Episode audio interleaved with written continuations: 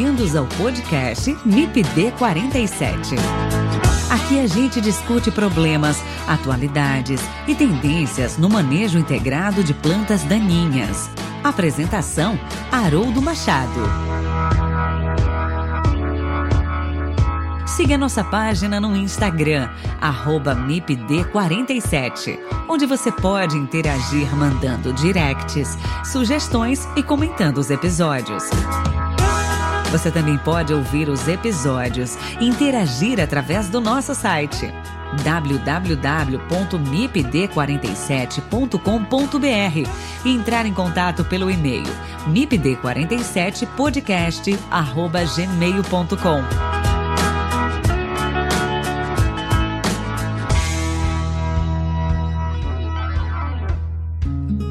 Nesse episódio, eu converso com o engenheiro agrônomo e empresário na área de implantação de povoamentos florestais, Pedro Matarazzo.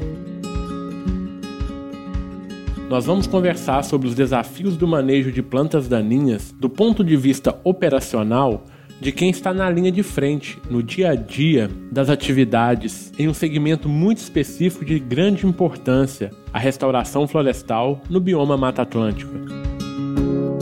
Mata Atlântica é uma das regiões mais ricas do mundo em biodiversidade e hoje é considerada um dos biomas mais ameaçados do planeta, contando com apenas 8,5% de suas florestas originais, segundo os dados da SOS Mata Atlântica. O manejo de plantas daninhas em plantios visando a restauração florestal é um dos principais gargalos, tanto na implantação como na manutenção dos povoamentos. É nessa linha que vamos discutir, do ponto de vista prático, os principais desafios encontrados no dia a dia da atividade de plantio de espécies arbóreas nativas de Mata Atlântica. Fique com a gente e ouça esse episódio do MIPD 47.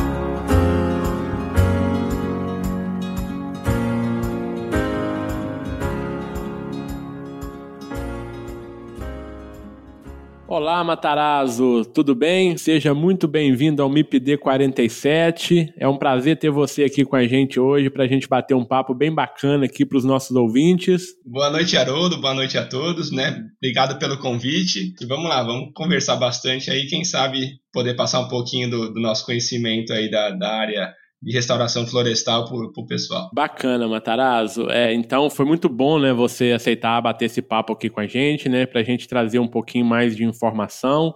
Lembrando aos nossos ouvintes, né, a gente já gravou aqui um episódio, né, do MIPD 47, em que nós falamos sobre a restauração florestal, o episódio número 25, que eu gravei com o professor Paulo Leles, aqui da Universidade Federal Rural do Rio de Janeiro, e lá a gente falou mais é, conceitual, né, sobre a restauração florestal, sobre os desafios, né, que são, na verdade, uh, os manejos adotados e o manejo específico das plantas daninhas, né. E você que hoje, como empresário da área de prestação de serviço, né, dentro da, da, da, restauração florestal também, com certeza traz e vai trazer muitas informações, muitas novidades, muitas coisas bacanas para os nossos ouvintes, né? Então, novamente, muito obrigado, né? E antes de começar, o, o Matarazzo, fala um pouquinho quem é o Matarazzo, né? Fala um pouquinho para a gente aí, para os nossos ouvintes conhecer você um pouco mais. É, então, meu nome é Pedro Matarazzo, né? Eu formei lá na Universidade Federal de Viçosa, onde eu te conheci, né? Onde a gente jogava bola. Perfeito. Eu posso falar que que você jogava bem, eu ali só ia para tomar uma cervejinha depois né?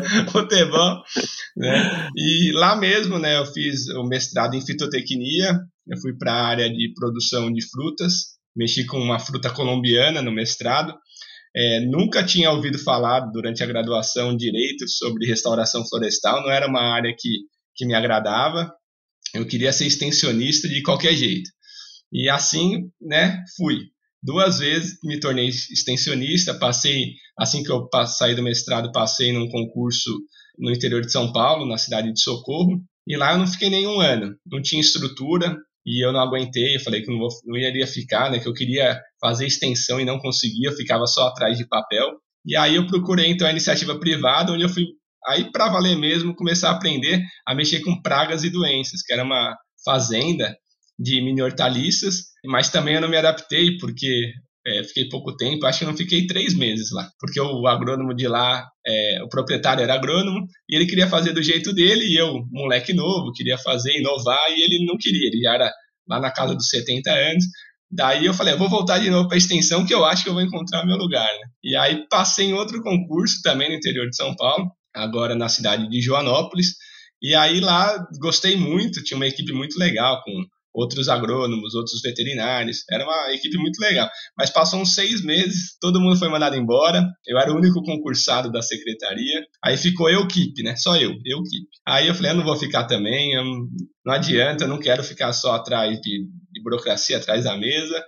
E aí eu já estava quase saindo, decidido sair de Joanópolis, é uma cidade muito gostosa e pequenininha aqui no interior de São Paulo, quando eu conheci um professor de geografia e aí né, já estou emendando até como surgiu a da Serra, peço até desculpa. E aí naquela empolgação ali, largando o serviço público, é, e minha família falando, né, não, não sai, o salário era bom, era o piso salarial na época até. E o pessoal, não, você é louco, trabalha seis horas por dia, fica. E aí eu conheci esse professor de geografia e ele trabalhava, além de dar aula, meio período, ele também plantava, fazia restauração florestal, porque a, é, a, última, a turma que ele formou em geografia podia assinar, na época, podia assinar os laudos de restauração florestal. Então ele se atreveu, na época, como um ganha-pãozinho dele, também fazer meio período de restauração florestal. Mas coitado, não, a gente já forma na área agrária, já não sabe muita coisa né, sai meio cru. Isso é uma universidade muito boa, conceituada. Então ele, então, coitadinho, ele estava perdido. Ele fazia ali, né, 50 mudinhas, 100 mudinhas. E aí eu conheci ele e aí, né, surgiu a ideia então de é, eu tentar passar conhecimento para ele e montar uma empresa junto, né? Bacana, Matarazzo.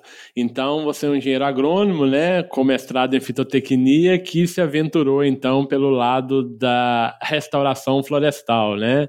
E aí, então, é, esse, esse percurso já é, caminhado aí por você te trouxe, então, a da Serra, né, que é a sua empresa, né, junto com o seu sócio, você vai falar um pouco mais para nós disso, né, é, que hoje presta serviço, então, na área de restauração, né, fazendo plantios de, de, de espécies nativas aí de Mata Atlântica, né, com uma complexidade muito grande, né, de, de, da atividade que essa atividade ela te impõe. E, mas é bacana isso, né, trazer esse assunto aqui para os nossos ouvintes, para os nossos estudantes de agronomia, de engenharia florestal, né, para entender o que, que é essa atividade do lado, né, do ponto de vista de quem executa, né, porque isso traz realmente é aqueles pontos mais específicos ali do dia a dia, né, de é, onde a gente costuma falar, né, onde o sapato aperta, né. Então isso é isso é bem bacana. Mas fala um pouquinho, Matarazzo, da sua empresa, né, da, da Serra Ambiental. Então você já começou a falar como ela surgiu, né, e hoje como ela está inserida dentro desse contexto da restauração,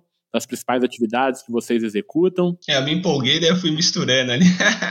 a gente fala com tanto amor que vai empolgando, né? Faz parte. Então, daí, é, daí em 2012 a gente é, decidiu criar a empresa, né? Eu acabei saindo do serviço público, criamos a empresa, e era eu e ele, e a gente pegava alguns diaristas quando a gente pegava algum projeto. E daí a gente virou, né, abriu já desde o começo um CNPJ, a gente foi no, né, no contador, a gente decidiu começar já certinho, mas a gente pegava ainda diaristas, né? E a gente punha muita mão na massa. E aí a gente era, era aquilo, é o que eu tinha de conhecimento de, né, é, de universidade, eu não tinha conhecimento prático para valer na parte de restauração. Então ali foi um aprendizado enorme durante vários anos a gente fazia muito o que o arroz feijão, vou falar assim bem o básico, sofria muito, né? E, e aí até que a gente conseguiu se estruturar, né? Foi devagarzinho crescendo, foi contratando funcionários registrados.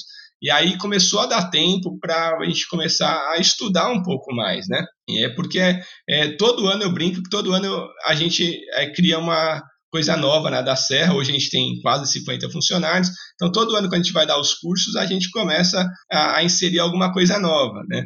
E de um ano e meio para cá, um pouco antes da pandemia, né, a gente entrou em contato com você para a gente então tentar conhecer um pouco mais sobre essa questão dos herbicidas, porque aqui em São Paulo a legislação ela né, assim como aí no Rio, eu acho que ela é muito é, restritiva até para a questão dos herbicidas, ainda mais perto é, de APPs, né, perto de água, perto de mananciais, que é o correto. Então, assim, esse eu, eu brinco agora que esses quatro, cinco anos eu quero aprender bastante sobre a questão dos herbicidas, né? Porque São Paulo deu a oportunidade de a gente usar é, essa tecnologia para a gente atingir alguns parâmetros. Eu vou falar lá na frente depois um pouquinho, vou deixar você tomar a palavra. Então, assim, a empresa hoje, então, ela saiu de duas pessoas, saiu né, para hoje quase 50 funcionários. É uma loucura, mas é uma loucura gostosa. Empreender no Brasil não é fácil, mas é no final é muito prazeroso. E ainda falando em, em uma pandemia, né, no meio de uma pandemia, né, com essas, é, com atividade, né, em campo, né, que é algo também que tem que muito desafiador, né, que tem que se virar, tem que se reinventar a cada dia para poder dar conta aí do fluxo, né, de atividades aí do dia a dia. Mas bacana, é, é legal ver a sua empresa tomando essa dimensão, né, é muito em função da, da, da responsabilidade, né, da atividade que é feita, do, do, do, amor pela atividade, né, e obviamente que isso tende a, a, a crescer. Bom, o Matarazzo, mas a gente está falando em restauração florestal, só dar um contexto aqui para os nossos ouvintes, né, que quando a gente fala em restauração florestal, nós estamos falando de um processo, né, de auxílio ao restabelecimento de um ecossistema que foi degradado, danificado ou destruído, né, consistindo em uma atividade intencional que desencadeia ou acelera ali a recuperação da integridade ecológica de um ecossistema, né, de forma natural ou assistida, incluindo aí um nível mínimo de biodiversidade e de variabilidade na estrutura e funcionamento dos processos ecológicos, né, considerando aí seus valores ecológicos, ambientais e sociais. Então, quando a gente fala em diversidade, né, aqui nós estamos falando de diversidade de espécies, e a gente vai falar um pouco mais à frente sobre isso também, né, que o que se busca é essa diversidade de espécies na restauração, mas ao mesmo tempo essa diversidade ela causa alguns problemas também quando a gente vai pensar do ponto de vista de manejo de plantas daninhas, principalmente quando a gente trabalha com herbicidas, né, porque isso leva, obviamente, a diferentes espécies com diferentes diferentes níveis de tolerância às as moléculas químicas, né, os herbicidas. Então isso causa ali também uma, um empecilho, uma dificuldade a mais aí no dia a dia, né, do, do uso dessa ferramenta. E, e só para lembrar também, né, Matarazzo, esse tema de restauração florestal, ou recuperação florestal também, que às vezes se usa, né, da vegetação nativa, se fortaleceu muito no âmbito nacional e nos últimos anos, né, com a sanção da Lei de Proteção da Vegetação Nativa, né, que é a Lei 12.651 de 2012, também conhecida como Código Florestal, né, e a implementação aí do, dos seus instrumentos, como o Cadastro Ambiental Rural, né, que é o CAR, e os programas de regularização ambiental, os PRAs né, estaduais. Então isso tudo contribuiu aí também né, para esse engajamento aí da restauração florestal. Mas eu, eu queria saber de você, Matarazzo, dentro da sua estrutura, né, dentro da, da, da Serra Ambiental, qual que é a sua, a sua rotina aí de atividades na restauração, né? O que, quais são os seus gargalos aí? Né? O que, que, você, o que, que você pode falar para os nossos ouvintes aí da sua, da sua rotina de atividades? Então, no, no, nosso caso, a rotina ela começa bem antes de a gente chegar lá e pensar o que, que a gente vai plantar, como vai plantar. No nosso caso, a da Serra ela também prospecta a área, ela corre atrás para fazer um banco de áreas para os nossos clientes. Que a maioria dos nossos clientes, hoje 99% deles, é, não possuem propriedades rurais. Então, assim, eles são empresários do ramo de energia, é, do ramo imobiliário que fazem então loteamentos, condomínios. Então eles não possuem propriedades rurais. Então a gente já corre atrás para fazer um banco de áreas para quando chegar a parte da compensação, a gente já tenha então esse banco e compense nessa propriedade de um terceiro. Então, hoje, a gente, além do nosso cliente, a gente também trabalha junto com uma terceira pessoa que é o proprietário rural. A gente torna a propriedade dele regularizada na parte ambiental, na parte né, de APPs e reservas legais, e então todo mundo ganha, a gente triangula ali. Então, nosso, primeira, nosso primeiro ponto ali é, é correr atrás de área. Né? Aí sim, quando a gente acha essa área, o proprietário permite plantar, ele aceita, né, ele assina um termo de compromisso, aí sim a gente começa a fazer o plano mesmo né, é, de restauração florestal, né, faz um PRAD, um plano de recuperação de áreas degradadas. Aí a gente né, começa a ver caso a caso, porque dentro de uma propriedade mesmo, a gente vai ter diversas diferenças entre alguma, alguns polígonos de plantio, porque assim, ninguém, né, muito raro isso, cede uma área muito boa para restauração florestal. Né? São áreas marginais, são áreas degradadas, é, são áreas, então, assim, com relevo muito acidentado. Essa é uma tendência, né, Matarazzo? Você pega áreas marginais em que é mais difícil ainda se trabalhar e a resposta né, das espécies arbóreas ainda fica um pouco mais lenta, né? É isso mesmo. Com relação a, a, ao manejo que é dado. Porque né? a maioria dessas áreas hoje, eu vou te falar que está em torno, né? Até fui olhar para falar com mais propriedade, a gente trabalha em torno de 60% hoje de área tratorável. Né, que foi aumentando muito isso, que antigamente era ao contrário, era muito menos área tratorável, era 20, 30% uns anos atrás, né? E o resto era tudo manual. Quando eu falo manual, a gente tem que entrar com moto coviador, né? Então é um trabalho muito mais árduo, a muda não cresce na mesma velocidade, eu vou falar um pouquinho mais lá na frente. Então, assim, hoje essa parte, desde o começo da, da restauração, eu brinco que é correr atrás tanto do cliente quanto do, do cara que vai ceder a área do proprietário rural, para depois então a gente pensar em, no plano, pensar no isolamento da área, porque tem área que vai ter gado, né, ou os outros animais, aí é pior, quando tem ovelha ou cabra, meu Deus, para fazer um cercamento é um, absurdo, né, são oito, nove fios de arame, é um trabalho enorme. Então depois disso ainda, né, então depois dessa parte de cercamento, a gente vai pensar no preparo do solo, então, se for é, a área tratorável, a gente vai entrar com subsolador florestal. Depois eu posso até deixar um link, é, a gente fala aí a página da, da Serra, porque lá também na página a gente tem um videozinho que mostra, então, subsolando, mostra a gente preparando o terreno quando não é área tratorável, né? Então, depois de preparar o solo, controlar a formiga e aplicar herbicida antes do plantio, daí a gente aplica o glifosato em área total. Ô Matarazzo, só se me permite então, né, você está falando aqui da sua rotina, né, que, que você tem na, na implantação da, dos plantios, né, então você falou em adquirir a área, entre aspas, adquirir, né, depois você tem todo o, o ponto ali de isolamento dessa área e depois o preparo em si, né, do, do solo para a, a abertura dos berços, implantação aí das das espécies arbóreas, né? E aí é nesse ponto que a gente entra, né? Que a gente entra direto aqui no nosso assunto, que é a parte tanto de dessecação, né, da área para plantio e depois do uso do herbicida, né, no, no pós-plantio ali inicial e depois na manutenção também da floresta, né? Que se usa então essa, essa ferramenta de controle químico. Mas aí você estava falando um pouquinho sobre essa diversidade de áreas, né, para restauração. Você também falou que houve essa mudança um pouco pouco aí da, da, do perfil das áreas, né? É, é, antes eram áreas pouco mecanizáveis, agora você tem aí uma percentagem maior de áreas mecanizáveis. Né? Aí eu queria só te fazer uma pergunta: por que, que você acha que aumentou essa porcentagem de áreas é, mecanizáveis, né? E obviamente que isso é bom do ponto de vista operacional, né? E também essa diversidade de áreas que você tem aí dentro para implantar a, a, as florestas aí? É, como que isso impacta no seu, no seu negócio, né? Como que isso impacta no manejo das plantas daninhas? Essa pergunta é excelente, né? A, a gente conseguiu aumentar a, a, área tratorável porque a gente é, aumentou o nosso raio de, de atuação. Então, hoje a da Serra está é, tá, é, em 16 municípios, em mais de 30 propriedades. E a gente saiu aqui de Joanópolis, que é a região da Mantiqueira, né, divisa com Minas Gerais. A gente saiu, saiu não, a gente está trabalhando nela, mas ampliou o raio. Então a gente está trabalhando muito para a região de Campinas e Piracicaba também. E lá são áreas com relevo muito mais suave. É, a maioria das áreas lá são é, fazendas de cana, de açúcar.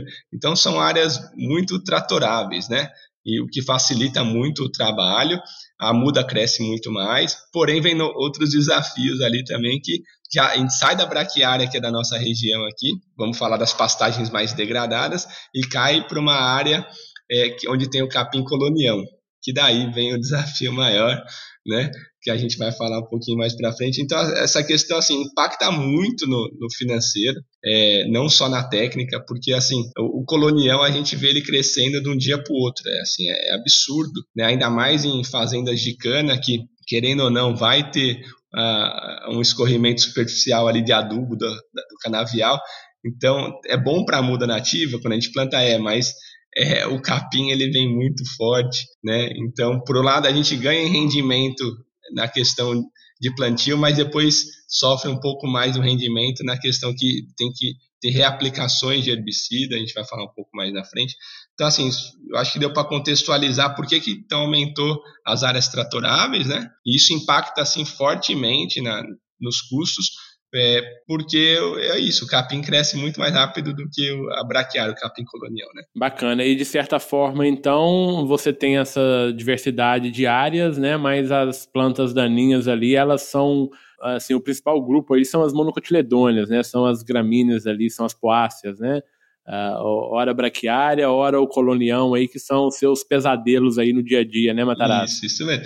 É, e aí, só, né, só para falar mais um pouquinho, pouquíssimas áreas tem samambaia, também são áreas muito degradadas, que pegam fogo constantemente. Então tem um pouquinho de samambaia, que eu já recorri a você, né, também, com, né, porque eu tive um sufoco também em algumas áreas com, com samambaia. E Outra daninha que posso falar é corda de viola, que às vezes aparece um pouquinho, mas assim, de maneira geral, são, são as poáceas. E você começou, Matarazzo, a falar um pouquinho sobre custos, né, aí na sua resposta anterior, e eu quero voltar nesse assunto com você, né? Qual que é o impacto aí do manejo das plantas daninhas na sua atividade, em termos de custo? Ou seja, quanto o controle de plantas daninhas custa para você dentro da sua operação? dentro da sua atividade? Então, daí eu fui também procurar isso, porque a gente fica naquela corrida e a gente é muito técnico e larga a parte, às vezes, financeira, né? A gente tem a Luciana, que trabalha na parte financeira, então a gente vai passando várias informações, né? E a gente também tem o Max, que é da parte administrativa, um administrador que está um ano e pouco com a gente, porque a gente precisava disso e a gente não tinha esses controles mais né, é, certinhos, porque como são muitas propriedades, vários polígonos, a gente ficava meio perdido. Então hoje a gente ainda está engatinhando para um controle melhor, mas de maneira geral, pegando as tabelas, eu fui lá hoje à tarde, fiquei estudando um pouquinho. Elas está em mais ou menos hoje em área que não precisa de cercamento, é, a gente gasta meio a meio. Metade vai para controle é, das daninhas e a outra metade são os outros insumos, como o adubo, como a muda, preparo de solo, né? Você vê como que impacta, é metade do, do, recurso. E quando eu preciso de cercamento, aí o cercamento encarece. É um, é um valor muito alto. É um valor muito alto. Ter noção, é, impacta muito. O que, que numa empresa de qualquer ramo impacta metade, né? É absurdo, né? Não, é, é realmente, Matarazzo. Então, é 50% dos custos ser específico do controle de plantas daninhas é algo que chama muita atenção, né? Então, por isso, a gente está conversando exatamente sobre isso aqui, né? Porque a gente já tem alguns números nesse, nesse, nesse sentido, né? E, e, nada melhor do que quem está ali no operacional para falar isso para a gente, só para a gente é, mostrar realmente né, o quanto isso impacta na atividade, ou o quanto o controle das plantas daninhas impacta na atividade. Né? Você está ouvindo o MIPD 47 com Haroldo Machado. E quais são, Matarazzo, as principais dificuldades em realizar o manejo das plantas daninhas hoje que você encontra no seu dia a dia aí na da Serra? A, a primeira questão mesmo é capacitação, né? E daí não é só dos funcionários, também é a minha, né, como técnico. Então a gente está engatinhando, está aprendendo ainda, né? Então, o primeiro ponto é a, é a pessoa, né? É, não é nem o processo, ainda é a pessoa, porque a gente tem que ainda aprender muito. Aí depois sim vem o processo. Né? E aí a gente hoje está é, tá trabalhando com, adquiriu é, algum, um, alguns insumos, é, alguns maquinários para trabalhar melhor com, é, com essa parte da, dos herbicidas, né? É, uma coisa que a gente sofria muito era com a questão, né, quando era aquelas bombas né, manuais, que o pessoal trabalhava sob muita pressão, então bombeava muito. Então hoje, né, a gente devagarzinho foi crescendo, conseguiu comprar agora da Jacto aquela bateria, então a gente consegue colocar o nível de pressão, né? Então isso ajudou muito a gente, porque antes a gente gastava às vezes numa numa mesma área, numa época que o capim estava do mesmo tamanho, gastava 15 bombas, né? Então 300 litros. E aí do nada, quando mudava a equipe, porque como é muita gente, a gente mandava uma outra equipe, gastava 400 litros, né? Então você está falando, né, Matarazzo, aí da tecnologia de aplicação, né, de Isso. herbicidas, né? Isso. Exatamente um dos grandes gargalos quando se usa essa ferramenta, né? Então ter uma tecnologia de aplicação assertiva, né? É um ponto chave para o sucesso do manejo das plantas daninhas, né? É isso mesmo. E a gente sofre muito com essa parte. Como a gente é, hoje, eu estou te passando um cenário hoje, a gente está com 16 é, em 16 municípios, em 30 fazendas. Esse é um problema, né? É um gargalo também, que a gente não consegue estar tá de olho nas propriedades ao mesmo tempo. Então a gente perde o time de aplicação que isso a gente sofre. E, e, aí entra um outro ponto que você falou também muito importante, que é a qualificação da equipe, né? Então, se você tem uma equipe qualificada, a própria equipe consegue tomar algumas atitudes, né, ali que viabiliza o processo, né, ou que facilita aí as suas tomadas de, de decisão, né, né, Matarazzo? Então, realmente o, o treinamento ali da equipe é fundamental. É isso mesmo, porque mais um exemplo que eu te dou que assim, antigamente quando a gente só aplicava o glifosato, né, e a gente via que algumas áreas não estavam dando certo. E como a gente hoje tem cinco equipes, eu não fico no campo full time ali com eles, né? Até porque a gente é pequeno, então a gente fica correndo, igual eu te falei, atrás de contrato, atrás disso, atrás daquilo. Então, assim, quando eu chegava, eu via alguns polígonos que não tinham é, morrido direito a braquiária. Daí você vai né, olhar, porque os meninos anotam algumas coisas, tiram bastante fotos, a gente vai olhar, os meninos usavam, às vezes, uma água muito barrenta. Então, quer dizer, né, por mais que você falava, eles só acreditam vendo, né? Então, assim, a gente mostrava para eles. Eu fiz muito isso em campo. Você, você toca em outro ponto importante, né? Que a gente sempre aborda isso dentro da tecnologia de aplicação, né? Que é a qualidade da água, né? Então, para os produtos serem efetivos, né, eficientes no controle das plantas daninhas, a qualidade da água, isso impacta muito, né? Então, às vezes, é muito comum não ter essa água de qualidade e aí o controle ele fica um pouco pobre, né? muito por causa dessa inativação ali do herbicida, né?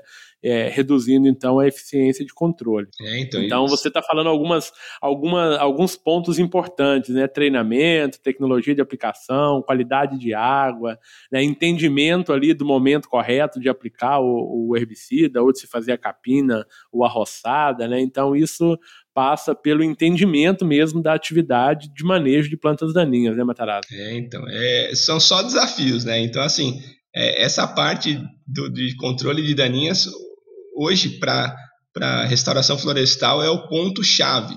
Quem quiser ficar no ramo vai ter que aprender, vai ter que se qualificar, porque senão ele, ele vai sair, ele vai quebrar.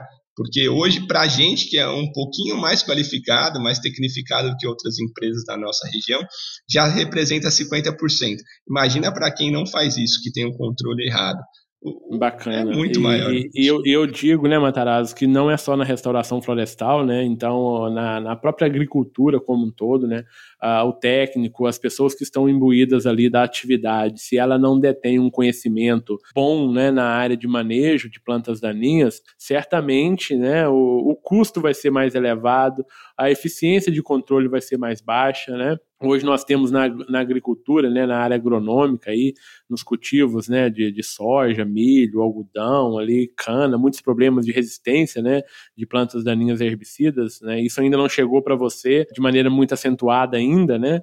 por mais que você tenha trabalhos aí em áreas de cana, né, mas o problema da resistência ainda não é um problema seu, né, tomara que, que não chegue a ser, né, mas realmente o que você disse é, é pertinente, né, tem que se conhecer muito bem uh, a área, né, se conhecer muito bem uh, toda a dinâmica envolvida aí no manejo das plantas daninhas. Eu ia te falar que, assim, engraçado, você tocou no, nas grandes culturas, e eu vou te falar que a gente teve uma área agora, contando um caso, em Salesópolis, onde era quase 40 hectares, em duas propriedades e que nasceu muita buva. A gente matou a braquiária e a buva veio e o cliente, ele fazia vistoria, o cliente ficava louco, né? Nossa, né? Porque ele era engenheiro florestal. Tem que matar a buva. Falei, gente, mas não vou colher, eu não vou colher nada. Vou pa... Então a buva para mim, como a, gente coroa as mudinhas nativas, a buva para mim não foi problema, né? E como também ao redor da propriedade eles não cultivavam, era só pasto, então não tinha problema deixar a buva, porque senão meu trabalho também atrapalha o trabalho do outro, né? Então a buva ali na propriedade não era problema, não era daninha, né? E assim, a gente teve que debater junto ali com o cliente para não gastar nada, né? Não, não tinha controle ali. Ela não estava causando dano. Né? De modo geral, né, Matarazzo, na restauração florestal, os grandes gargalos são as gramíneas, né? Então, a gente tem, por questão de crescimento dessas espécies, né, de competitividade, elas são uh, muito agressivas, né? E são realmente os gargalos aí da restauração florestal. Como você bem disse, essas herbáceas aí, de, eudicotiledôneas, né? Elas são bem-vindas, né? No, no, nos plantios, né? Elas não são competitivas com as arbóreas. Então, é, é, até benéfico, né? A presença dessas espécies aí na, na área da restauração, né? Isso. Isso mesmo. Ô, ô Matarazzo, e em termos de, de outros métodos de controle né, de plantas daninhas que vocês é, eventualmente utilizam, como a capina, a roçada, vocês utilizam desses métodos de controle? Como que é essa, esse método aí para vocês? Qual o impacto, o custo disso, a eficiência? É, hoje a gente só faz a roçada é, inicial. Então, antes de começar o plantio, a gente né, roça a área como um todo, porque geralmente tá, são capins já perenizados, né? São, então não dá nem para entrar direito com nem subsolador, não tá? É, é, não tem animal ali na área. O cara já te passa uma área, o proprietário é uma área bem marginal. Então a gente acaba roçando, né? Só nesse primeiro momento. Depois a gente não roça mais. Porque o que acontece? Aqui em São Paulo a gente tem que atingir uns parâmetros da resolução 07 de 2017 da Secretaria do Meio Ambiente. Então, são três parâmetros é, que a gente tem que cumprir dessa resolução, e um deles é a diversidade de regenerante, e a outra é a quantidade de regenerantes. Então, se eu ficar roçando a entrelinha ali e perto da muda, eu vou acabar roçando os regenerantes. Então, eu não vou atingir os parâmetros.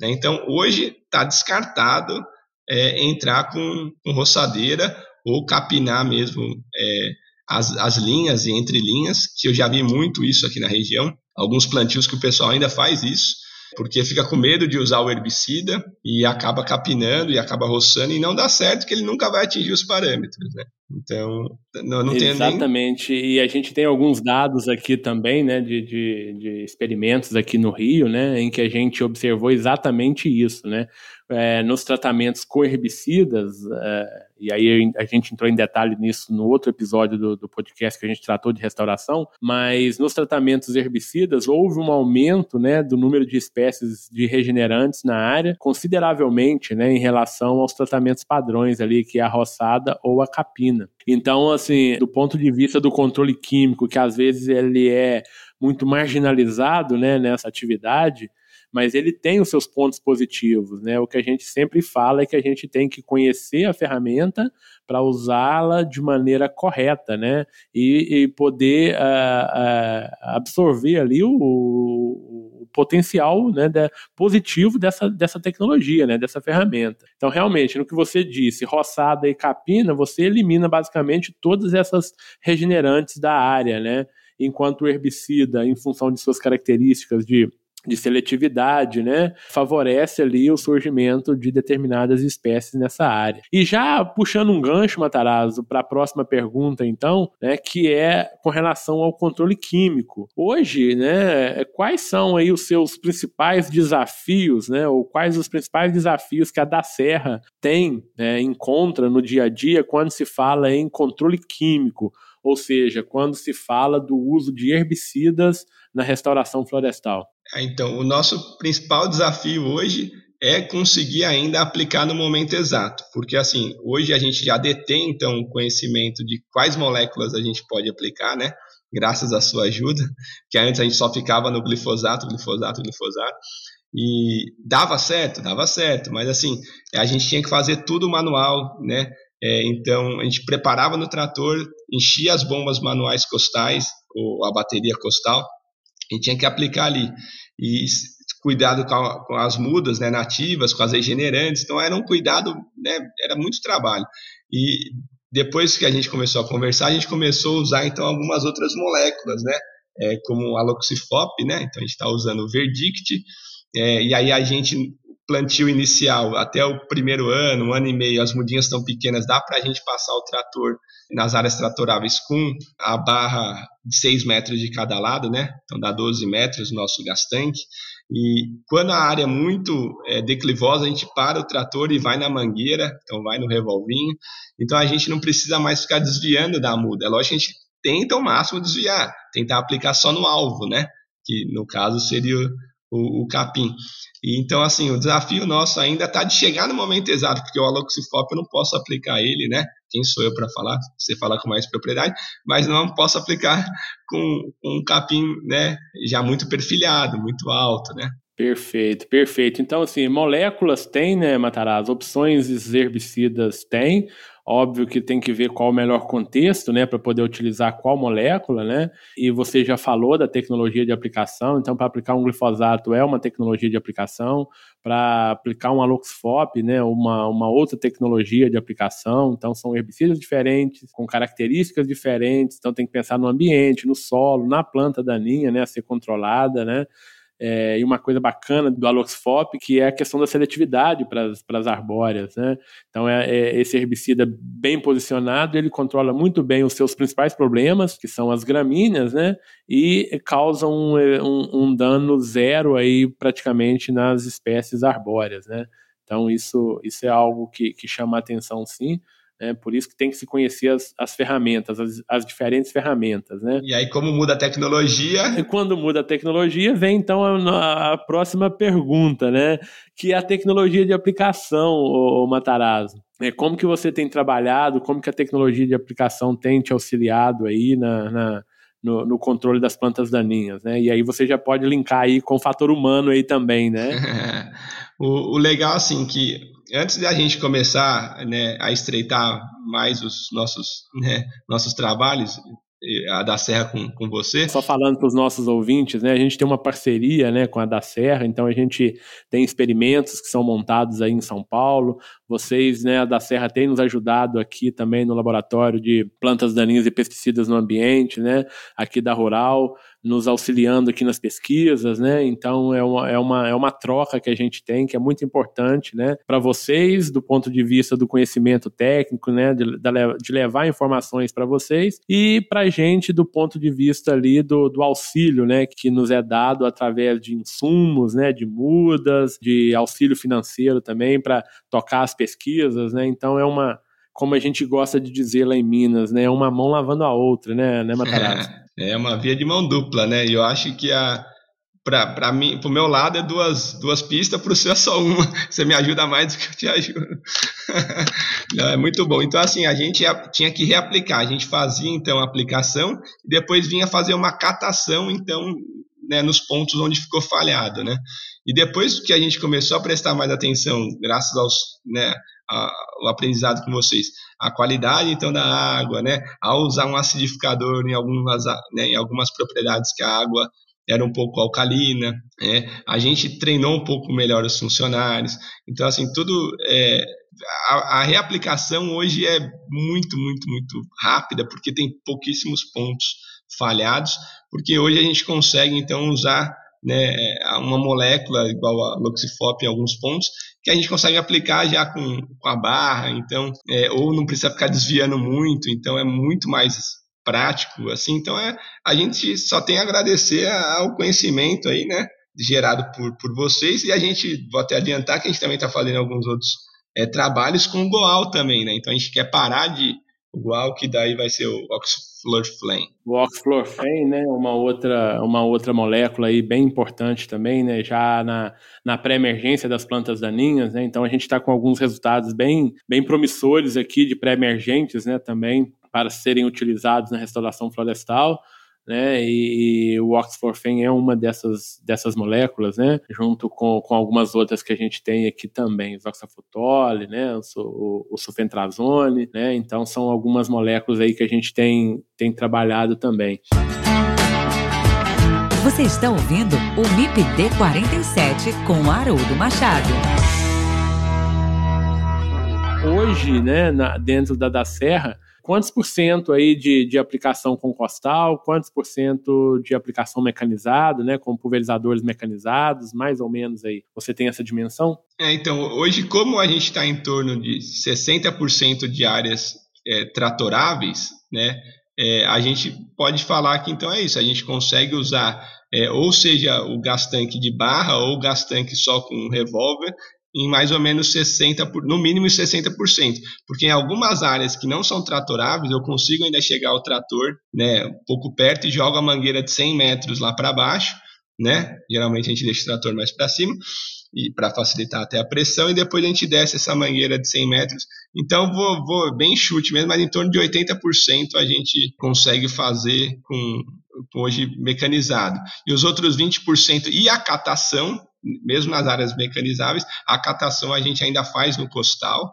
né? Porque para não gastar calda e para aplicar só realmente onde precisa, né? Bacana. Ô, ô Matarazzo, eu queria ouvir de você também um pouquinho, né, sobre novas tecnologias aí a serem utilizadas na restauração quando se pensa em aplicação de herbicidas, né? Hoje a gente fala muito em aplicação aérea, com o uso de de aeronaves, né, aeronaves não tripuladas, né, e você começou a fazer alguns testes aí utilizando drones, né. Queria que você falasse aí para os nossos ouvintes um pouquinho sobre essa modalidade de aplicação, né, essa tecnologia de aplicação de herbicidas aí com o uso de drones. Qual, qual a sua percepção do ponto de vista operacional aí da tecnologia? Então, ainda é muito incipiente para a gente, né? No nosso ramo, eu conheci uma outra empresa que, é, que na verdade é até uma ONG que usou os drones numa área de restauração florestal, mas só para fazer a primeira aplicação com glifosato. E aí é, a gente tem que inovar sempre, até porque assim um outro gargalo é mão de obra, né? Então, quando a gente viu que teria possibilidade e a gente achou uma empresa capacitada para trabalhar com um drone, né? A gente fala drone, mas na verdade nem é um drone mesmo, é uma aeronave. Levava 16 litros de, de calda em cada, em cada voo, né? em cada bateria. E aí a gente decidiu então contratar essa empresa, mas não para aplicar o glifosato. A gente queria aplicar o pré-emergente, né? Então daí a gente, né, junto com você, a gente decidiu aplicar o Goal, né? E então a gente preparou todo o solo, era dentro de uma fazenda lá em Limeira, um canavial, a gente preparou o solo, teve que roçar o colonião, que já estava com 3 metros e meio de altura, a gente passou a grade quatro vezes, teve que destorroar, ele já estava muito perenizado. Então a gente passou quatro vezes a grade, aí subsolou a área com subsolador florestal com uma haste de 70 centímetros. Quando preparou todo o solo, a gente era 20 hectares, 22 hectares mais ou menos. A gente contratou a empresa, a empresa veio, coisa ficou somando, foram dois dias, mais de meio período cada dia. Eles aplicaram, eles entregaram o relatório agora, depois eu posso enviar para você, para você mostrar na aula, é muito legal o relatório. Eles conseguiram aplicar só em torno de 14 hectares. O resto dos hectares eles não conseguiram aplicar porque tinham eh, algumas árvores, algumas regenerantes, que o trator, na hora de preparar o solo, ele desvia. Porém, o drone ali ele não consegue, né? É, na verdade, tem, tem alguns operadores que hoje eles até conseguem desviar, mas fica tão trabalhoso e moroso que também não, não compensa é o drone ficar desviando. Então a gente fez um trabalho nas áreas mais tranquilas e isso facilitou muito a nossa vida. A gente estava atrasado na para plantar ia perder, estava com medo de perder a época agora do final das águas. Então a gente ia demorar com um trator, ia demorar em torno de uma semana a dez dias. E eles fizeram somando em um dia. Então você vê o drone como uma, como uma alternativa de, de aplicação de herbicida interessante aí dentro da restauração. Óbvio que eu, eu, eu, particularmente não vejo como o drone sendo a principal ferramenta, né? Mas eu vejo ele como uma alternativa também, principalmente em algumas áreas às vezes de difícil acesso, né? Enfim, qual é a sua visão sobre, sobre essa tecnologia? É, agora, como foi a primeira aplicação, né? Mas eu acho que vai dar certo, porque deu certo com a outra ONG, né?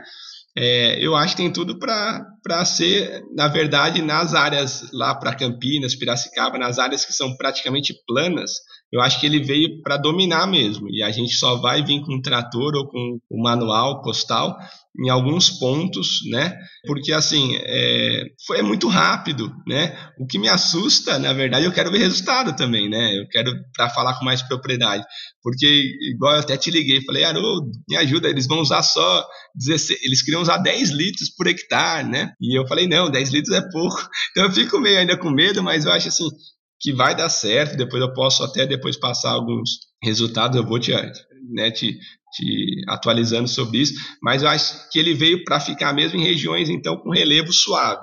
Agora, para a nossa região aqui, onde é a sede da empresa, onde a gente tem o viveiro, que é a região da Mantiqueira, aí o próprio, é, a própria empresa, o próprio operador falou que não compensa usar o drone, né, é, porque o relevo é muito acidentado e, e, por enquanto ainda eles não têm tecnologia para o drone voar em diagonal, né? O, o, drone sempre vai voar, né? Ele vai voar retinho no, na horizontal, né? Então, quando chegar uma tecnologia nova, eu acho que também aqui, né? Quando eles voarem paralelo ao relevo, aí tem tudo para dar certo. Hein? Bacana, bacana essa, essa colocação sua, né? Porque uh, hoje em dia se fala muito, né, no uso de drones na aplicação de herbicidas, né? E, e ter esse feedback aí é, é bacana, né? Muito, muito bacana. Matarazzo, estamos chegando aqui ao final do nosso bate-papo, né? Passa muito rápido. Queria que você fizesse aí as suas considerações finais, que você falasse um pouquinho aí da, da, da, da, Serra, né? Quem quiser contratar, quem quiser entrar em contato com vocês, qual é o site, o endereço de vocês. Fique à vontade, por favor, para suas considerações. É, passa rápido mesmo, foi, foi um papo gostoso. Né? Então, assim, ó, pessoal, para quem quiser mais informações, a empresa chama-se Da Serra Ambiental, então daí é só jogar no Google que, que vai aparecer, mas é www.daserraambiental.com.br e lá a gente tem algumas fotos, alguns vídeos, né, é, que mostram um pouquinho do, do nosso serviço. Hoje a gente está trabalhando só no estado de São Paulo, então, assim, compensações fora aí no Rio ou em Minas mesmo, a gente ainda não tem né, perna para alcançar, mas devagarinho a gente vai, vai crescendo, né?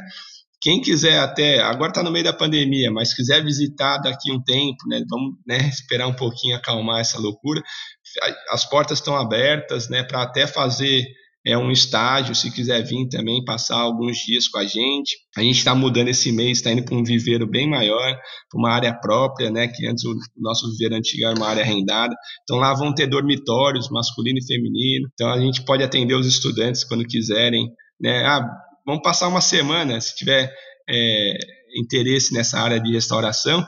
Gente, a porta está aberta, nunca vai ser concorrente, tem muito mercado.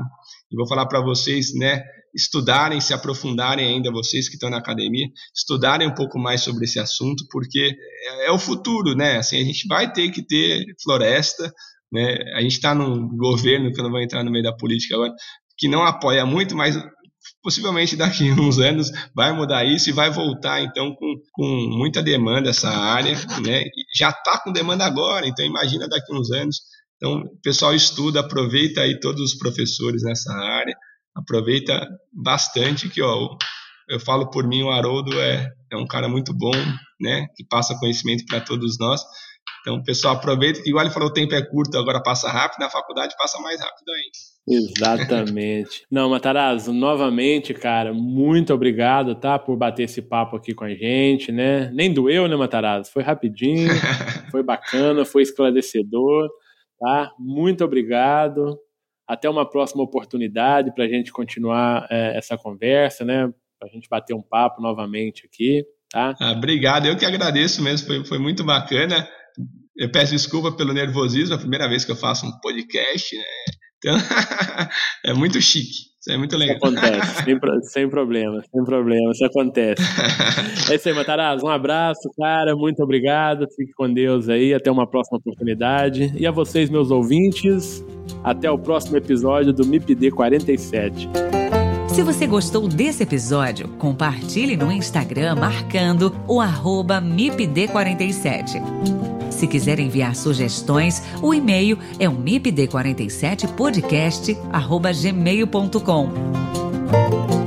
Ouça também os outros episódios em www.mipd47.com.br. Siga o MIPD47 na sua plataforma de podcasts preferida e também no nosso Instagram, o arroba MIPD47.